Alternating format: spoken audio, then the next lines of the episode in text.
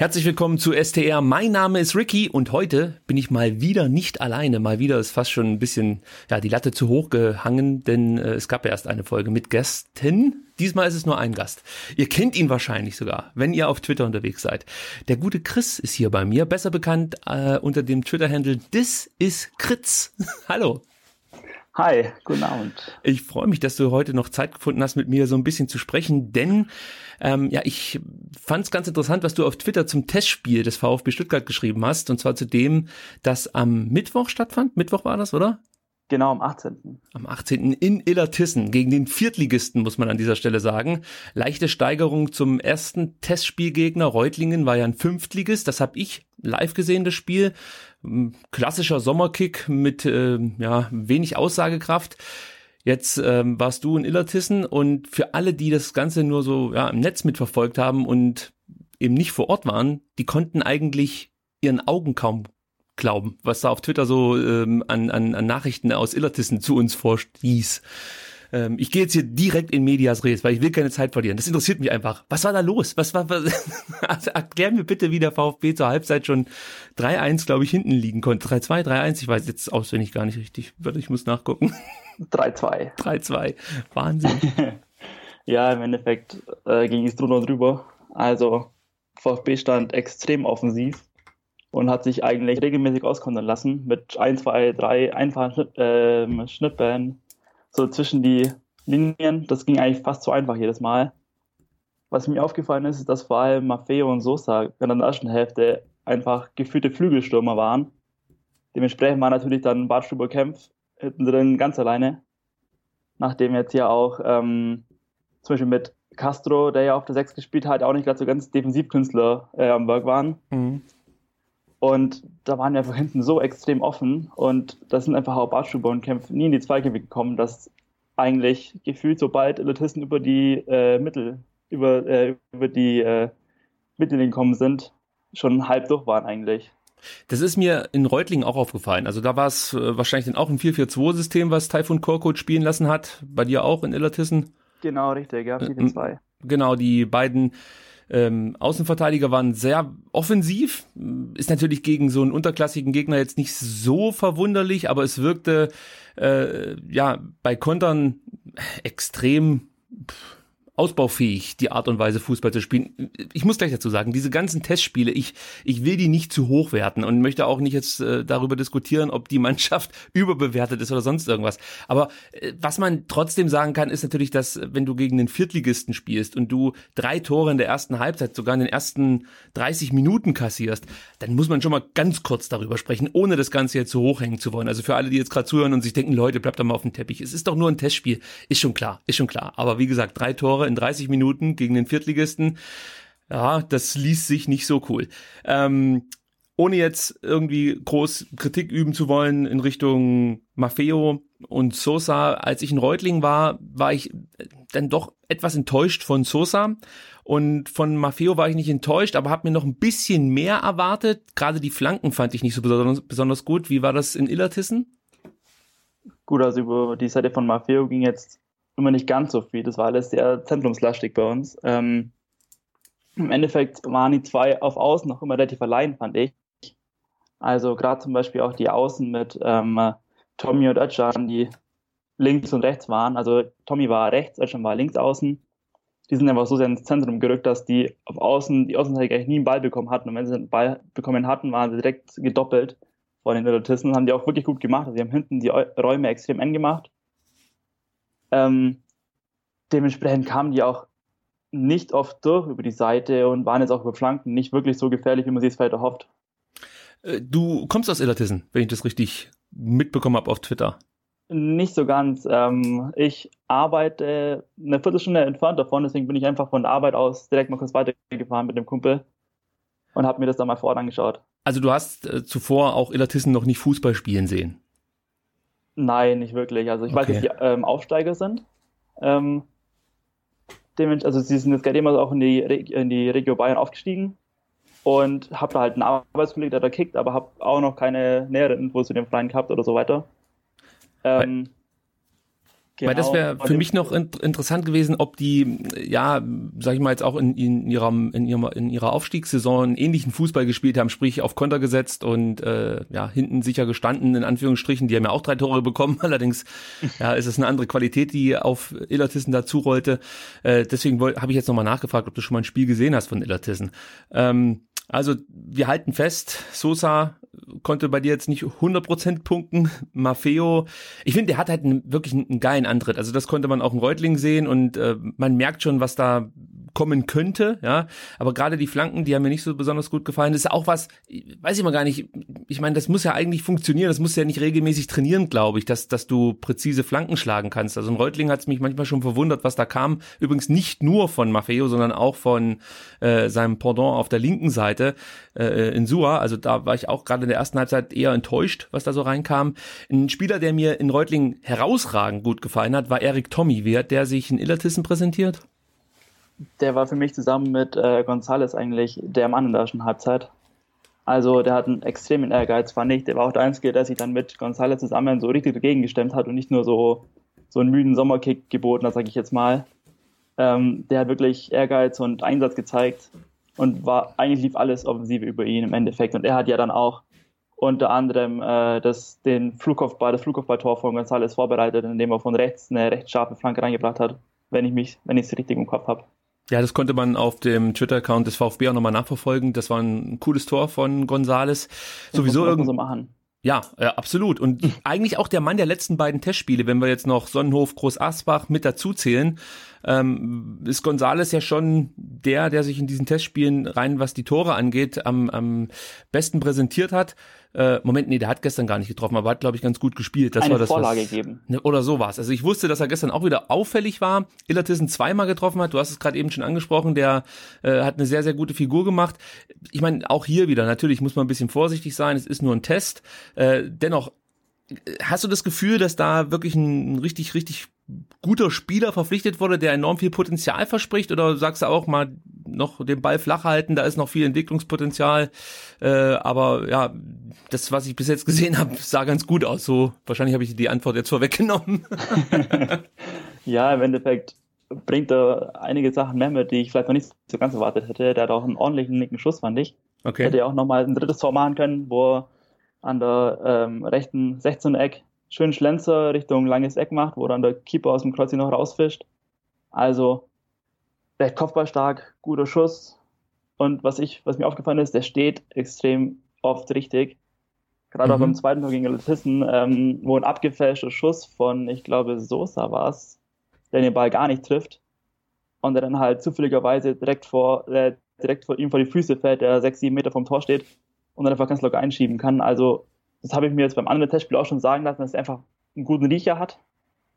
Und ähm, klar darf man noch nicht zu viel erwarten. Und, aber der hat auf jeden Fall auch ordentlich Mentalität, Einsatz und Willen gezeigt, fand ich, was wirklich einfach aus einem Testspiel nicht ganz selbstverständlich ist, finde ich jetzt, weil den stecken ja auch ordentlich Trainingseinheiten in den äh, Beinen. Da hat schon einer ein bisschen müde Füße auch teilweise gehabt vielleicht, aber der ist schon auf jeden Fall positiv rausgestochen zusammen mit Tommy. Das hört sich gut an. Gibt es einen Spieler, mit dem du Gonzales vergleichen würdest? Also vielleicht jemand, den man äh, dann schon ein bisschen besser kennt? Oder ist es zu viel verlangt nach einer Halbzeit? Boah, das ist jetzt recht schwer. Ja, ähm, der hat auch ein bisschen gehört, dass er reingekommen ist. Ähm, ich meine, er ist relativ groß, glaube ich. Das denkt man gar nicht, wenn man so an ja, argentinische Stürmer denkt, aber es ist, glaube ich, ein relativ großer Typ, oder? Weißt du das? Oder ist dir das auch so aufgefallen? Ich glaube, der ist gar nicht so groß. Also, also. nicht so in der Gomez-Region, sage ich jetzt mal, aber der hat ein extrem gutes Kopfballspiel, also gute Sprungkraft und so weiter. Aber ich habe auch gerade ehrlich gesagt die Größe nicht wirklich. Ja, ich äh, suche sie gerade. 1,80. Ja, okay. Also das ist, ist genau, jetzt auch nicht so riesig, ja. Für einen Stürmer. einfach ähm, ein gutes Kopfballspiel für seine Größe, würde ich eher sagen. Noch einen Spieler will ich kurz ansprechen, der auch in der ersten Halbzeit auf dem Platz stand, nämlich Dennis Aogo in Reutlingen.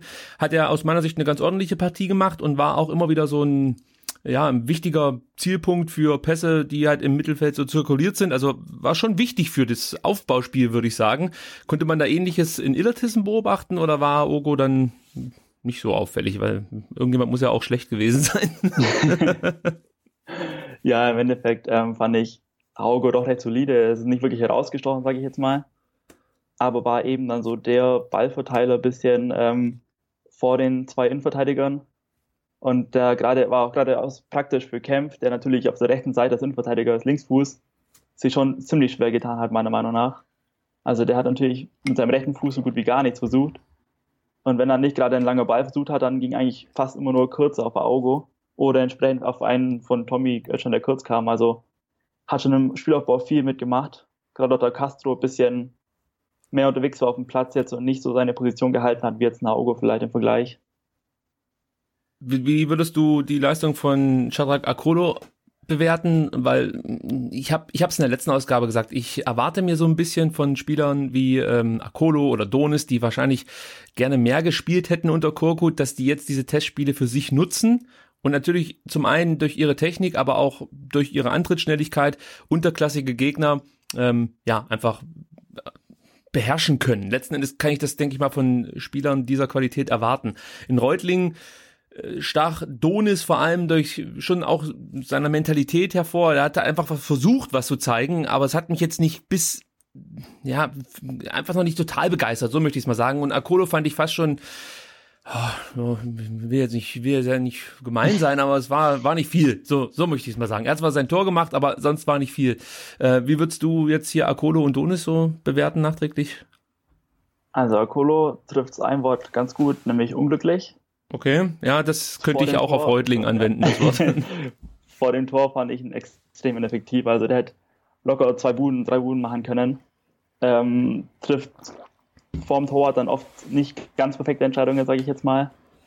Ähm, und war auch sonst nicht so eingebunden und auch nicht so agil vorne drin wie jetzt Gonzales, der gefühlt immer anspielbar war. Und der Kohle wirkte einfach, hat quasi dieses direkte Duell mit Gonzales ein bisschen, äh, da ein bisschen, äh, war ein bisschen im Hintertreffen, sage ich jetzt mal. Mhm. Also war doch recht unglücklich in seinen Aktionen. Donis ist in der zweiten Hälfte dann gekommen. Klar, da war natürlich auch bei Elitisten und Stuttgart einmal komplett durchgewechselt. Natürlich auch schwer zu vergleichen, nachdem ja in der ersten Hälfte noch eine recht ordentliche Elf von Stuttgart auf dem Platz war, sage ich jetzt mal. Ähm, Schwal mit seiner Technik ziemlich gut raus, äh, rausgestochen, hat immer wieder reihenweise Gegenspieler ausstehen äh, lassen. Also hat da ein bisschen sein äh, Zauberfüßchen zeigen können, sage ich jetzt mal. Ähm, der hat einen ganz guten Eindruck gemacht, finde ich. Hat auf jeden Fall Bock gehabt zu kicken.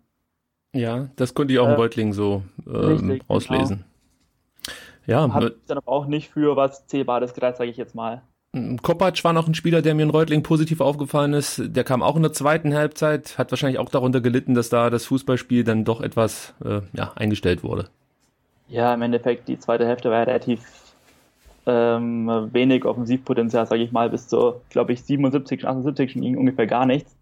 Okay. also na, natürlich, bis ich dann irgendwann getwittert habe, dass nichts passiert, ist natürlich dann direkt was passiert, wie es immer so ist. Ja. Ähm, Im Endeffekt war er als Stürmer vorne drin mit Idavi und manchmal hat es ihm gar nicht gelegen. Also der hatte kaum Bindung zum Spiel. Also Kopacz kam oder Kopacz kam, kam irgendwie gar nicht richtig rein und hat eine feine Technik, fand ich, hat ab und zu mal, wenn er mal den Ball hatte, in gefährlichen, in gefährlichen äh, Positionen mal zeigen können, dass er am Ball durchaus was drauf hat.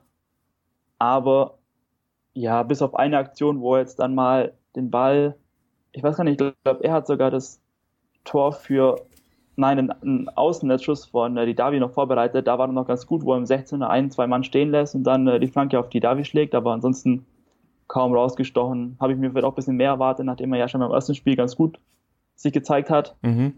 Aber also da war er gerade dann auf Außen oder als Zehner, wo er dann eingesetzt war, vielleicht auch ein bisschen stärker als vorne im Sturm, wo er ein bisschen isoliert gewirkt hat einfach. Ja, in Reutlingen ähm, war ähm, nicht direkt im Sturmzentrum zu finden, sondern wenn überhaupt, dann eher so im offensiven Mittelfeld. Aber da wirkte er auf mich sehr, sehr gut aufgehoben und hat einen sehr, sehr guten Eindruck hinterlassen. Äh, ich, ich will jetzt fast gar nicht fragen, ob sonst noch jemand positiv herausgestochen ist, aber ich mache es dann trotzdem mal. Nicht, dass jetzt hier uns noch was durch die Lappen geht, aber wahrscheinlich ist, ich vermute, ich kenne deine Antwort. Gibt's? Ja, im, im Endeffekt, ähm, natürlich schwer, so eine rauszuheben. Ich meine, die meisten haben wir schon genannt. Mhm. Können wir höchstens vielleicht noch sagen, dass die Davi eine ordentliche Standardstärke mitbringt. Ja, also das, ja. Seine Freistöße waren eigentlich allesamt gefährlich und meistens nur knapp übers Tor, einmal sogar an die Kreuzlatte. Also der hat einen ordentlichen Bums mit seinem linken Fuß. Das ist auch noch was, äh, das könnte ich mal nachfragen, wie du das äh, einschätzt, denn ich fand in Reutlingen gerade in der zweiten Halbzeit die Eckbälle von Tommy mega gut und in der ersten Halbzeit die Eckbälle von ähm, die Davi nicht so besonders gut. Wäre vielleicht auch eine Option darüber nachzudenken, dass man ja, die Davi dann die Freistöße schießen lässt und die Eckbälle werden von Tommy getreten. Aber ich vermute, dass, dass die Davi beides übernehmen wird in der neuen Saison. Oder gab es da Situationen, dass Tommy mal eine Ecke schlagen musste in der ersten Halbzeit? Kannst du dich daran erinnern? Ja, die haben sich, ähm, ich, ich, glaube, wenn ich mich richtig erinnere, ähm, hat, glaube ich, Aogo von links geschlagen und Tommy von rechts, glaube ich, wenn ich es ja, richtig das kann schon sein, habe. Ja. Entsprechend also immer vom Tor weg. Bei Freistößen könnte es ja eh eventuell so sein, dass dann die Davi, wenn es in Position für Linksverteidiger ist, äh, für den Linksfuß ist, dass er dann das eventuell übernimmt und Tommy als Rechtsfuß dann vielleicht von der anderen Seite, wie das wirklich ist, oder ob dann natürlich die Davi mit Anspruch kommt, dass er alles tritt. Das kann natürlich auch durchaus gut sein. Aber auf jeden Fall gezeigt, dass es kann. Aber auf jeden Fall haben wir da mal wieder auch Optionen, sage ich mal, bei Standards, weil das ist ja auch was, ähm, ja, das hat den VfB nicht unbedingt ausgezeichnet.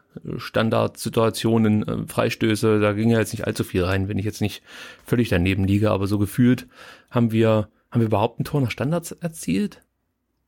In der letzten Saison wäre ich mir da gar nicht sicher, ehrlich gesagt. Also wir haben viele bekommen äh, nach Standards, weiß ich. Äh, also gerade Eckbälle waren unter Hannes Wolf nicht immer so so gut ja. in der Defensive verteidigt. Äh, aber ja, ich habe die Statistik jetzt hier nicht vor mir liegen, aber so rein vom Gefühl her gefällt mir das dann schon ganz gut, dass du jetzt mit Tommy und die Davi zumindest mal zwei äh, Spieler hast, die sehr gefährliche Bälle bringen können. Und mit Tommy in der Rückrunde wurde das dann, glaube ich, auch besser. Da ging mehr Gefahr von unseren Standards aus, aber äh, in, der, in der Hinrunde war das nicht besonders gut. Gut, ja, dann haben wir das 3 zu 3, das Debakel, wie es ja schon bezeichnet wurde, haben wir schon so ein bisschen ähm, durchlebt hier nochmal. Ja, also ich möchte es nochmal nachtragen, diese Testspiele, ich gebe da nicht viel drauf. Ich versuche da immer nur herauszulesen, was der Trainer sich vielleicht denken könnte. Es hieß ja im Vorfeld, dass Korkut durchaus mit der Idee ähm, liebäugelt, hinten äh, Dreierkette zu spielen, beziehungsweise Dreierkette mit äh, zwei offensiven Außenverteidigern. Jetzt sieht's dann deutlich danach aus, dass er 4-4-2 spielen möchte. Also das finde ich dann eben dann schon ein Stück weit aufschlussreich und mich interessiert das immer, wie Spieler, die bislang eher hinten anstanden, diese Testspiele nutzen, um auf sich aufmerksam zu machen. Deswegen spreche ich auch immer wieder gerne drüber. Das Ergebnis ist mir an sich dann erstmal egal. Wie es zustande gekommen ist, ist äh, das, was mich interessiert. So würde ich es dann nochmal gerne zusammenfassen wollen. Ähm, gestern hat der VfB auch nochmal getestet, allerdings wurde die äh, Öffentlichkeit ausgeschlossen. hätten sie es mal lieber auf VfB TV übertragen, da hätten sich einige gefreut, glaube ich. Ist vielleicht auch was, was man hier mal ansprechen kann. Es gibt ja dieses tolle VfB TV, das ich mir auch gerne zulegen würde. Äh, andererseits sage ich mir, okay, also Bundesliga kann ich zur Not auf Sky gucken oder Sky Ticket und ähm, die Spiele wie jetzt zum Beispiel gegen Groß Asbach, die ich halt nirgendwo sehen kann, die könnte man ja dann über dieses VfB TV ausstrahlen. Das wird aber nicht gemacht und äh, deswegen bin ich noch nicht bereit, die 40 Euro im Jahr hinzulegen, ähm, denn ja, wie gesagt, die Spiele, die ich eben nicht gucken kann, die würde ich dann gerne auf VfB TV sehen. Gerade Testspiele hat mich ein bisschen geärgert. Nichtsdestotrotz ähm, ging dieses Testspiel dann doch ganz gut aus für unseren VfB. 3-1 gewinnt man gegen den Drittligisten, der ja auch immer so als ambitioniert gilt, muss man sagen. Äh, natürlich, ich habe es nicht gesehen, der Chris hat es nicht gesehen. Schwierig da jetzt was zu, zu sagen, aber wir können sagen, dass Bartstuber, Tommy und Akolo getroffen haben. Es gab ein Gegentor kurz vor der Halbzeit, aber wie gesagt, also von meiner Seite, ich kann jetzt kaum was da hinzufügen. Hast du noch irgendwas gehört zu diesem Spiel? Vielleicht äh, äh auf Twitter oder so, dass man jetzt hier im Nachhinein noch verwerten könnte? Höchstens das eine eben, was SDM bestätigt hat, dass González wieder Spieler des Spiels war. Ähnlich wie jetzt gegen Elizissen, also der weiß ganz schön zu gefallen bis jetzt. Ja, es, es sieht gut aus. Es sieht gut aus, dass äh, Michael Reschke da erneut einen hervorragenden Argentinier verpflichten konnte. Und da sind wir bei dem letzten Thema, das wir heute kurz angehen möchten. Ein Thema, das hier in Stuttgart natürlich die Gemüter erhitzt. Benjamin Pavard. Ich denke mal, ich werde keinem VfB-Fan was Neues erzählen, wenn ich sage, der wird nicht mehr allzu lang für den VfB spielen. Die Frage ist nur, geht er 2018, geht er 2019? Und dann kann man vielleicht noch ein kleines Fragezeichen machen, ähm, ja, hinter seiner neuen Station. Es deutet sehr, sehr viel darauf hin, dass die Bayern den Zuschlag schon bekommen haben. Ähm, da muss man auch noch mal vielleicht ein bisschen detaillierter drauf eingehen. Nach dem, was ich gelesen habe, und Chris, bitte verbessere mich, wenn äh, verbessere mich, wenn ich was Falsches erzähle, äh, hält sich das Gerücht sehr hartnäckig, dass Michael Reschke, Wolfgang Dietrich, Uli Hoeneß und Brazzo sich äh, im Rahmen des großartigen 4 zu 1 des VfB Stuttgart in München bereits ja, mehr oder weniger geeinigt haben, dass Benjamin Pavard 2019 zu den Bayern wechseln wird. Soweit so richtig, oder? So wird, wird es aktuell gerüchtet, oder? Genau, aber ja. ich glaube, da gab es schon ein Dementi, wenn ich mich nicht täusche. Ähm, okay. Also im Endeffekt hieß es, dass noch keine, also Reschke verweist ja immer ganz gerne auf dieses klärende Gespräch, wenn Pavard dann mal wieder in Stuttgart ist und so weiter, nach der WM, was vielleicht schon passiert ist, was noch kommen wird, ich weiß es nicht. Ähm, auf das wird immer hingewiesen und dass es noch keine Einigung gibt. Aber natürlich, so wie das alles formuliert wird, dass man sich für 2019 ähm, hier eine Option, eine Lösung sucht. Wie Reschke das immer so, so schön sagt, das lässt schon darauf äh, hinweisen, dass da vielleicht schon was im Busch ist und dass da wahrscheinlich ziemlich sicher sogar mit Bayern schon Gespräche laufen, nachdem das jetzt ja schon drei, vier verschiedene ähm, Medien mit eigenen Infos ziemlich deutlich ähm, avanciert haben, sage ich jetzt mal. Ja, ich habe auch das Gefühl, dass es in diese Richtung geht. Also man hört natürlich immer wieder von Interesse diverser anderen Top-Clubs aus Europa, aber so richtig konkret wird's da nicht. Also es gab, glaube ich, mal das Angebot von Tottenham mit 50 Millionen, das über Twitter so ein bisschen ähm, die Runde gemacht hat, aber Ansonsten, glaube ich, so richtig handfeste Angebote und Summen, mit denen um sich geworfen wurden, hatten wir bislang noch nicht. Wie gesagt, die Bayern halten sich sehr, sehr hartnäckig als Gerücht. Jetzt gehen wir einfach mal davon aus, es stimmt. Pavard hat für 2019 unterschrieben und könnte für 35 Millionen von Stuttgart äh, nach München wechseln. Ähm, jetzt bin ich der Meinung, wenn das publik wird, ja, jetzt in der anstehenden Saison kannst, wird das, wird das nicht gut ausgehen für Benjamin Pavard. Und ich glaube, dass auch Michael Reschke so ein bisschen darunter leiden könnte. Und da gibt's natürlich jetzt viele, die fast schon fordern, dass Pavard vielleicht dann doch schon jetzt in dieser Transferperiode zu den Bayern wechselt und die Münchner einfach noch mal ein paar Euro drauflegen müssten. Wie siehst du es? Also wäre es dir lieber, wenn Pavard geht und vor allem, wenn er nach München geht, dass er jetzt schon geht, äh, oder sagst du, nee, komm, ich möchte, dass der hier das Jahr noch spielt, wir könnten unter Umständen mehr davon profitieren, wenn er uns noch eine Saison weiterhilft und dann soll er halt 2019 für 35 Millionen nach München gehen.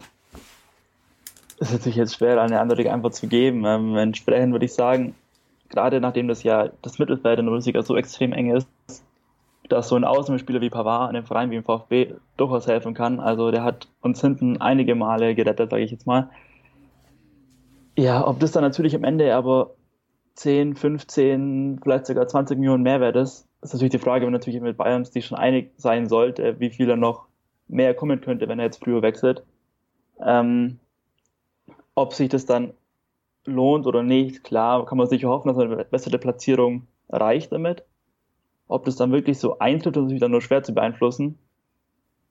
Ähm, ich bin mal der, also ich würde vermuten, dass es schon irgendwo eine Grenze geben muss, wo man sagt, jetzt gehen wir die Wirtschaftlichkeit und jetzt muss man dann auch irgendwann über den Verkauf mehr als nur nachdenken.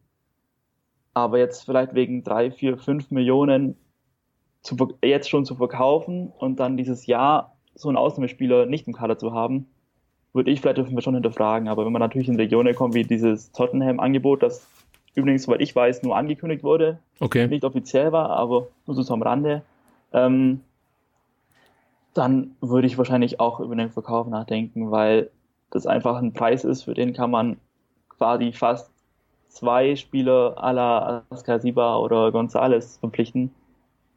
Ja, das Zumindest stimmt schon. Ablö ja. Ablösetechnisch, ablösetechnisch auf jeden Fall, ähm, wo man natürlich wirklich überlegen muss, ob das dann der Spieler reinholen kann innerhalb einer Saison, weil dass wir jetzt nächstes Jahr die Champions League erreichen, das ist natürlich durchaus. ja, das muss man noch dazu sagen. es gibt noch das Gerücht, möchte ich mal sagen, dass man ähm, ja aus dieser Ausstiegsklausel mit 35 Millionen 2019 rauskommt, wenn der VfB die Champions League erreichen würde. Sind natürlich auch immer wieder so, muss man, denke ich mal, schon als Gerücht einordnen. Also äh, 100% sicher bin ich mir da nicht, ob das wirklich so ist oder ob es halt einfach nur ähm, ja, eine Vermutung ist, weiß ich nicht. Ist letzten Endes auch egal. Ich, ich rechne auch nicht damit, dass der VfB nach diesem Jahr plötzlich auf einem Champions League äh, stehen würde. Aber äh, meinst du nicht, dass äh, ja der ein oder andere VfB-Fan vielleicht dann doch äh, dazu übergehen könnte, Pavard auszupfeifen, wenn man weiß, er wechselt 2019 zu den Bayern? Ja, das ist die Gefahr besteht durchaus. Also kommt ja an, wann der Wechsel offiziell wird und wie man das natürlich alles handelt. Aber ich denke, wenn es solche Abmachungen gibt, wird das irgendwann über irgendeine Presse geleakt und sobald es dann in der Zeitung mit den vier Buchstaben steht, ist es natürlich dann überall äh, präsent. Ja. Und spätestens am zweiten Spieltag würden es die Bayern wahrscheinlich selber lancieren. Wir kennen ja diese Machenschaften, die da hinten rum so abgehen bei den Bayern. Dann will es wieder keiner ja. gewesen sein. Grüße nach Frankfurt.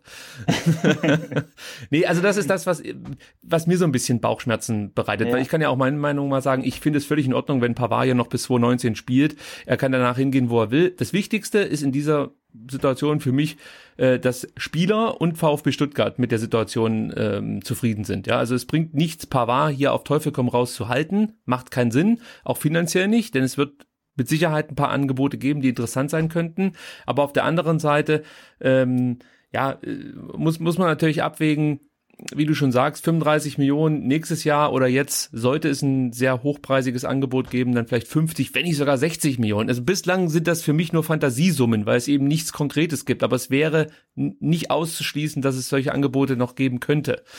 Ja, und dann frage ich mich halt, okay, jetzt spielt der Pavard vielleicht doch noch ein Jahr beim VfB, weil er sich schon für München entschieden hat und ihm unterlaufen Fehler, nachvollziehbare Fehler vielleicht sogar, ja, nach so einer langen Saison, wie er sie jetzt durchlebt hat, mit dem Höhepunkt Weltmeistertitel, kurze Vorbereitung, möchte ich das nicht ausschließen, dass so ein junger Spieler auch nochmal Fehler macht. Das ist völlig nachvollziehbar. Aber wenn du natürlich dann weißt, der Spieler wechselt nächstes Jahr zu den Münchnern, und man kennt ja das Stuttgarter Publikum, kann man sich schon vorstellen, ähm, übrigens mit der Aussage, man kennt ja das Stuttgarter Publikum, das ist, das habe ich jetzt ja aus der Presse übernommen, als ob das so wäre, als, als ob jetzt gerade die Stuttgarter so besonders hart ins Gericht gehen würden mit jedem Spieler. Nee, wer halt seine Leistung bringt oder eben nicht bringt, der kriegt dann die Quittung von den Rängen. Das ist eigentlich fast überall so, außer vielleicht in Hoffenheim und in Leipzig.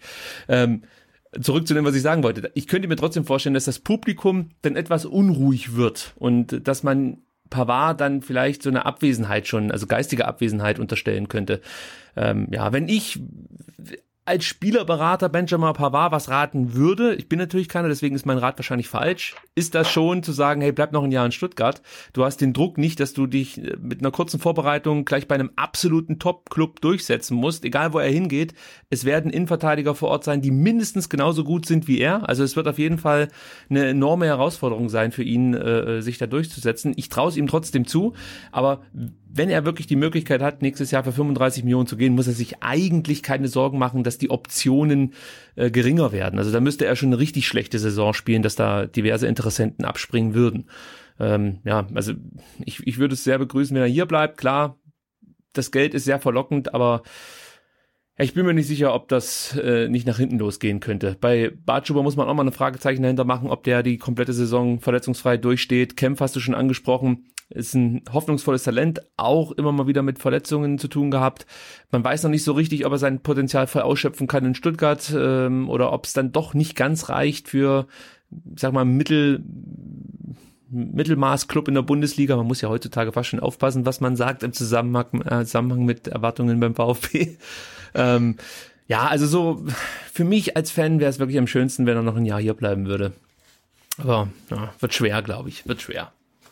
Vor allem, nachdem er sich ja recht offensiv geäußert hat in der äh, Equipe. Das stimmt, Gestern das kommt heute. dazu. Kannst du ja kurz ja. mal sagen, was da, da noch gefallen ist an Äußerungen, wenn du es noch zusammenkriegst?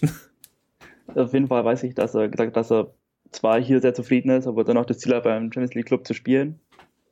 Und ähm, dass er quasi das Ziel hat und wenn es diese Saison quasi schon was findet, womit alle Vereine zufrieden sind und er auch, wieso dann nicht schon dieses Jahr wechseln? Ja, das also klingt, das ist klingt für mich sehr nach Abschied im Sommer 18. Ja, und ich kann es auch irgendwo nachvollziehen. Also es ist, es ist für ihn jetzt eine Möglichkeit da, dass er äh, Champions League spielen kann. Er, ich weiß gar nicht, wer das geschrieben hat. Ich glaube von Sky hier, der Bohnengel hat das geschrieben.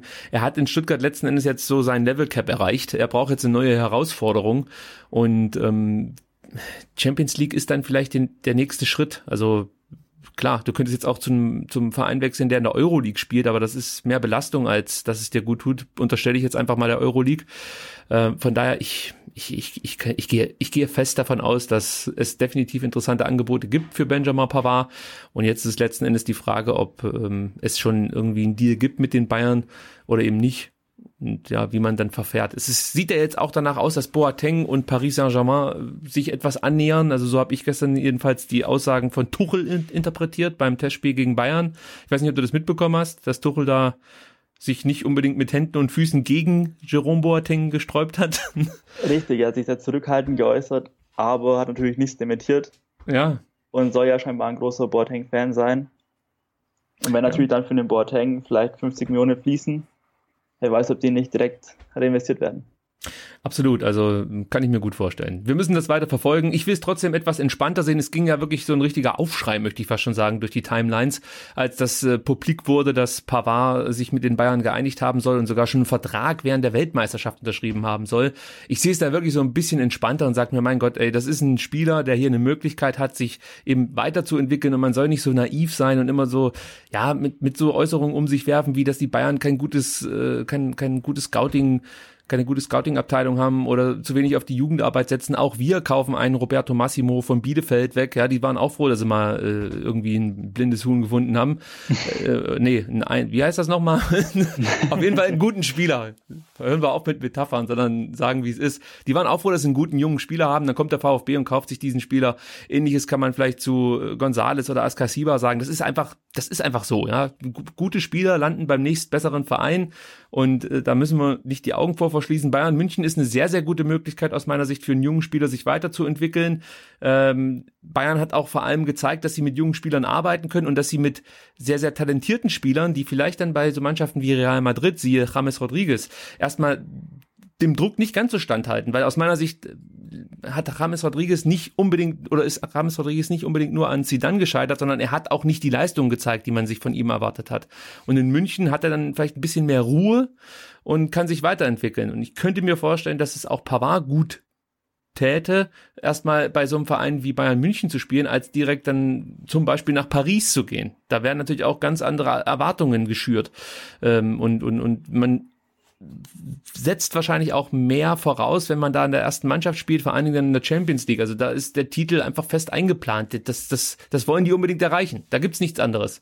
Und Bayern München, muss man ganz ehrlich sagen, haben in den letzten Jahren dann doch aus meiner Sicht immer in der Champions League halbwegs gut mithalten können. Gegen Madrid sind sie an, sie an, sich selber gescheitert, aus, aus meiner Sicht zumindest. Da war auf jeden Fall ein Weiterkommen möglich. Ich kann das schon nachvollziehen, warum ein Benjamin Pavard sagt, ich gehe erstmal nach München. Oder sehe ich das völlig falsch? Weil du hast doch auch, denke ich mal, auf Twitter mitbekommen, dass die meisten doch sehr erzürnt darüber waren, dass Bayern München jetzt offensichtlich die neue Station wird für Benjamin. Na gut, keiner will natürlich, dass man nächstes Jahr ähm, gegen seinen Ex-Spieler spielt, wie damals mit Gomez und Co. Also ist natürlich schon immer so der unbeliebte Nachbar, sage ich jetzt mal, der dann für viel Geld die besten Spieler abkauft in der Liga. Wäre jetzt auch nicht gerade mein Wunschclub, wobei ich natürlich dann auch irgendwo sagen muss, ähm, muss man damit leben, wenn die das, die Forderung vom VfB erfüllen oder diese Klausel eben erfüllen, dann ist es halt eben so. Vom Anspruch her haben die Bayern eigentlich schon denselben Anspruch wie Paris, würde ich sagen. Also muss es eigentlich Richtung Titel-Hattrick gehen, von den eigenen Ansprüchen her, denn irgendwann sagen ja schon lange, dass sie die Champions League noch gew gewinnen wollen. Anders hat es natürlich nicht ganz so gereicht. Also ich glaube schon, dass Bayern vielleicht noch so eine halbe Stufe vielleicht unterhalb manch anderer Clubs wie Real und Co. ist ja. die einfach auch in der Champions League eine andere Konstanz oder vielleicht ein bisschen mehr Glück haben einfach. Ich weiß nicht, wie man das, wo man das festmachen soll und kann. Ähm, ja, also gerade wenn er die Bundesliga kennt und auch bei Bayern dann ein paar Franzosen im Kader hat, die, mit denen vielleicht dann noch von der Nationalmannschaft und Co. kennt, könnte ich, schon auch helfen vielleicht. Ich will noch kurz Dortmund mit äh, in die Diskussion hier reinholen, weil da gab es ja auch dann das Gerücht, dass Pavard sich gerne ja eine Spielzeit garantieren lassen möchte. Das kann mir mal fast nicht vorstellen, dass Spieler so naiv sind und sagen, hey, ihr müsst mir eine Spielzeit garantieren. Ähm, und dann hieß es, dass Dortmund vielleicht auch ein interessanter äh, ja, neuer Arbeitgeber werden könnte. Es gab ja schon lange die Gerüchte, dass Dortmund auch Pavard auf dem Zettel hätte, aber wahrscheinlich nicht allzu gute Chancen, was die Verpflichtung angeht. Wie würdest du das sehen, wenn, wenn Pavard ja, ein Angebot hat von Dortmund, wäre das lieber oder sagst du grundsätzlich, ich möchte diesen Spieler einfach nicht gegen den VfB spielen sehen, egal, außer in der Champions League, aber äh, e-, egal, gegen, äh, wo er jetzt in der Bundesliga hinwechseln würde? Also ich fände es natürlich viel spannender, wenn ich mir so einen Tottenham-Trikot mit Pavard nächstes Jahr kaufen könnte. Hätte schon was. Und der Trainer, das will ich auch noch kurz sagen. Ich finde den Trainer auch sehr, sehr interessant. Mit Pochettino hätte er, glaube ich, wirklich einen sehr, sehr guten Trainer, was junge Spieler angeht. Also das muss man vielleicht auch noch erwähnen. Ja, also Tuchel, Pep oder Pochettino ist natürlich schon ordentliche Trainerkaliber, vielleicht auch anders als jetzt ein Nico Kovac bei Bayern, wo man noch ein bisschen ein unbestimmtes Blatt ist, wo er sich noch gucken muss, ob der bei diesen absoluten Topclubs standhalten kann, ob er den Anforderungen gerecht wird. Ähm, ja, Dortmund hat natürlich einen sehr interessanten Trainer mit Favre. Ich denke, da geht, wird dieses Jahr eine ordentliche Steigerung zu erwarten sein, hoffe ich zumindest mal, weil ich auch so gewisse Sympathien nehme noch mit dem Teil. Aber ich glaube einfach, dass es finanziell nicht stemmbar ist für die. Also, wenn man da jetzt von diesem Sommer ausgeht, sind das über 40 Millionen, die man wahrscheinlich zahlen muss, damit es sich auch für den VfB lohnt, den jetzt schon gehen zu lassen. Und selbst die Klausel 35 wäre schon eine neue äh, Rekordtransfer. Ja. Also an Dortmund kann ich nicht glauben, auch wenn ich Dortmund oder Tottenham an, an sich eigentlich als ganz interessante Zwischenschritte finde, bevor man dann zu so einem absoluten Topclub geht. Ähm, finde ich eigentlich recht interessant, so als, wie gesagt, als Zwischenstufe, aber ich glaube, da ist einfach Pavard schon drüber hinaus. Also ich kann mir durchaus vorstellen, dass der sich innerhalb von zwölf Monaten bei ziemlich großen, auf jeden Fall größeren Kalibern als Dortmund auch durchsetzen kann. Da bringt einfach einiges mit. Aber wie gesagt, beim Abwarten, entsprechend, wenn natürlich jetzt als Boateng Nachfolge zu Bayern geht, hat er auch keine ganz so geringen äh, Erwartungen bei dem Preis ist recht nicht, wenn er dann mhm. über 40 Millionen kosten sollte. Wobei natürlich dann vielleicht Süle noch eine andere Herausforderung ist als jetzt irgendwo bei Paris mit Marquinhos und Co. Also ja, ganz schwer abzuschätzen. Er hat ja schon gesagt, dass er einige Angebote vorliegen hat. Das war auch aus diesem äh, Liquid-Interview, wo ich da heute nur so ein Sportbild gesehen habe. Also er hat meint, dass er eine Menge Angebote vorliegen hat, eine Menge Möglichkeiten hat und klang jetzt nicht, als hätte er sich schon entschieden was ich natürlich auch hoffe, weil so ein kleines Wettbieten natürlich auf dem VfB interessant wäre, natürlich auch interessant zu verfolgen wäre. Muss man abwarten. Das ist natürlich ganz schwer da jetzt was zu sagen, aber ich glaube durchaus, dass er schon die, das Potenzial hat und auch die, ähm, also durchaus schon sich auch bei größeren Clubs durchsetzen könnte, wenn auch nicht sofort, weil natürlich nach der WM mit kurzer Vorbereitung es nicht immer ganz so einfach ist, wie es vielleicht auch jetzt bei James Rodriguez bei Real damals der Fall war, der auch mit diesen Vorschusslorbeeren kam, eine riesige Ablöse und dann natürlich bloß die ein Drittel der Vorbereitung mitmachen kann. Vielleicht war das auch dann der Vorteil für Bayern einfach, sage ich ja. jetzt mal, dass sie davon profitiert haben. Würdest du noch jemanden verpflichten, wenn Pavard geht? Das ist natürlich die Frage, wie viel man dann auch möglichen Innenverteidiger auf dem VfB 2 ähm, zutraut. Also an sich sehe ich vier Innenverteidiger als ausreichend. Klar, Kaminski hat jetzt in der ersten Liga nicht immer, äh, nicht immer sich so voll ähm, präsentieren können, wie es in der zweiten Liga so konstant, wie er das da gebracht hat. Ähm, durfte wahrscheinlich, blöd gesagt, für unsere Ansprüche wahrscheinlich ausreichen. Aber ich bin auch ein Fan davon, dass man eigentlich auch dann zum Beispiel zwei Rechtsverteidiger in Innenverteidigung hat. Da zum Beispiel bei Kempf man deutlich gemerkt hat, dass er einfach als Linksfuß, als rechter Innenverteidiger mhm, beim ja. Spielaufbau sich sehr schwer getan hat. Und wenn dann mal ein Bartstuber ausfallen sollte, könnte das zum Problem werden. Also vielleicht würde ich sogar überlegen, dass man Kaminski abgibt und sich noch irgendeinen jungen Rechtsverteidiger angelt, der sich entwickeln kann zu so einem Pavard-Nachfolge, eine ähnliche Story hinlegen kann. Also da gebe ich dir recht. Ein jüngeren Spieler, der Entwicklungspotenzial hat ähm, und verspricht, eine, ähm, auch eine gute Entwicklung zu nehmen, das, das würde ich eher begrüßen als so ein Hövedes-Transfer, ja. den es ja auch mal so als Gerücht gab. Aber ich, ich kann mir nur vorstellen, dass Hövedes eine Option gewesen wäre, wenn Bartstuber nicht noch unterschrieben hätte. Also dann kann ich es mir vorstellen und hätte ich vielleicht, je nachdem, was da im Jahr für hingeplättert werden muss, auch vorstellen können. So bin ich der Meinung, wir haben jetzt genügend Erfahrung in dem Kader, so sehe ich zumindest. Es sind natürlich ein paar Spieler dabei, die auch äh, eine gewisse Verletzungshistorie haben bei den etwas älteren Spielern und da könnte es natürlich sein, dass welche ausfallen. Aber insgesamt finde ich jetzt gerade die Mischung das ist okay so. Also viel mehr 30-jährige Spieler müssten es für mich jetzt nicht unbedingt sein. Außer äh, es sind wirklich absolute Ausnahmespieler, aber das wird schwer, die zu verpflichten hier in Stuttgart. Von daher, Mit ich bin so Millionen dann. Ja, du meinst, dass wir da nochmal angreifen können bei den ganz großen Clubs. Nee, aber ich, ich, mal den Nandes ich bin ein großer Fan davon, junge Spieler zu verpflichten, die äh, weiterzuentwickeln. Das birgt natürlich Risiken. Es, es wird ja nicht jedes Mal gelingen, so ein Askasiba und so ein Pavard aus dem Hut zu zaubern. Und wahrscheinlich musst du auch vier, fünf Spieler, die diese Vorschusslorbeeren haben, verpflichten, um einen dann wirklich ganz groß werden zu lassen. Aber äh, das ist ein Risiko, dass ich eher gewillt bin mitzugehen als die alternden, verletzungsanfälligen Millionäre. Und das ist jetzt keine Kritik an Leute, an, an, an Spieler, die viel Geld verdient haben. Das haben sie sich unter Umständen auch verdient. Aber der VfB hat das Geld halt einfach dann doch nicht so locker sitzen. Also behaupte ich jetzt einfach mal. Also es wirkt momentan so, aber 40 Millionen aus der Ausgliederung sind relativ schnell verpulvert und die anderen 50 Wahrscheinlich schon weg. Ja, na, überleg mal, was, wenn du überlegst, was für Spiele da jetzt äh, gekauft wurden und die auch monatlich dann ähm, Geld überwiesen bekommen. und mhm. das summiert sich, denke ich mal, auf eine stattliche Summe hoch. Ich glaube auch nicht, dass da jetzt noch ein großer Batzen irgendwo rumliegt, was äh, die Ausgliederungskohle betrifft.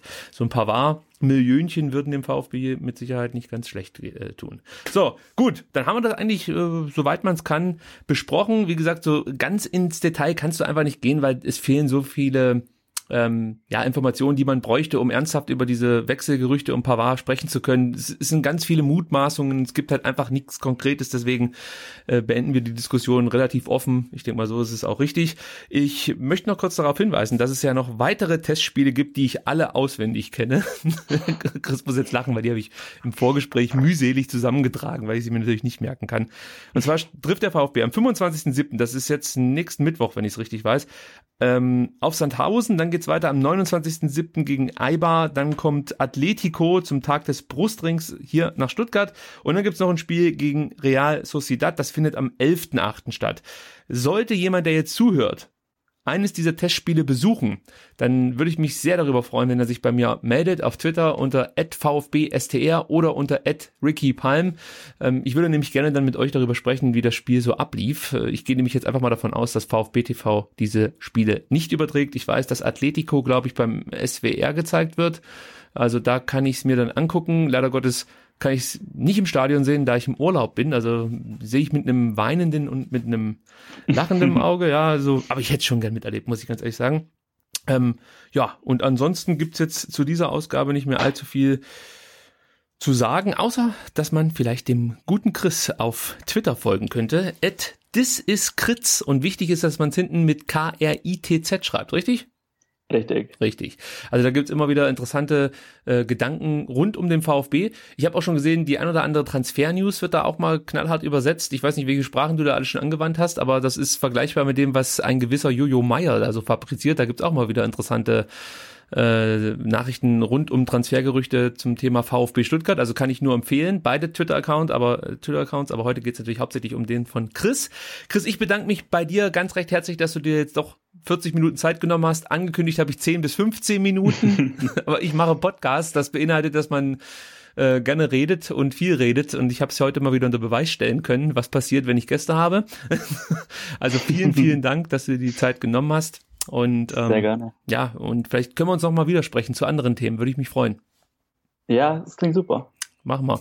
Also, dann, wie gesagt, äh, folgt VfB oder folgt SDR. VfB könnt ihr auch folgen auf Twitter. Ich bin immer nicht so. Gebe ich dir noch ein paar Follower ab. Aber die anderen, die noch nicht dem VfB folgen, die folgen jetzt am besten ähm, VfB SDR. Das ist dieser Podcast.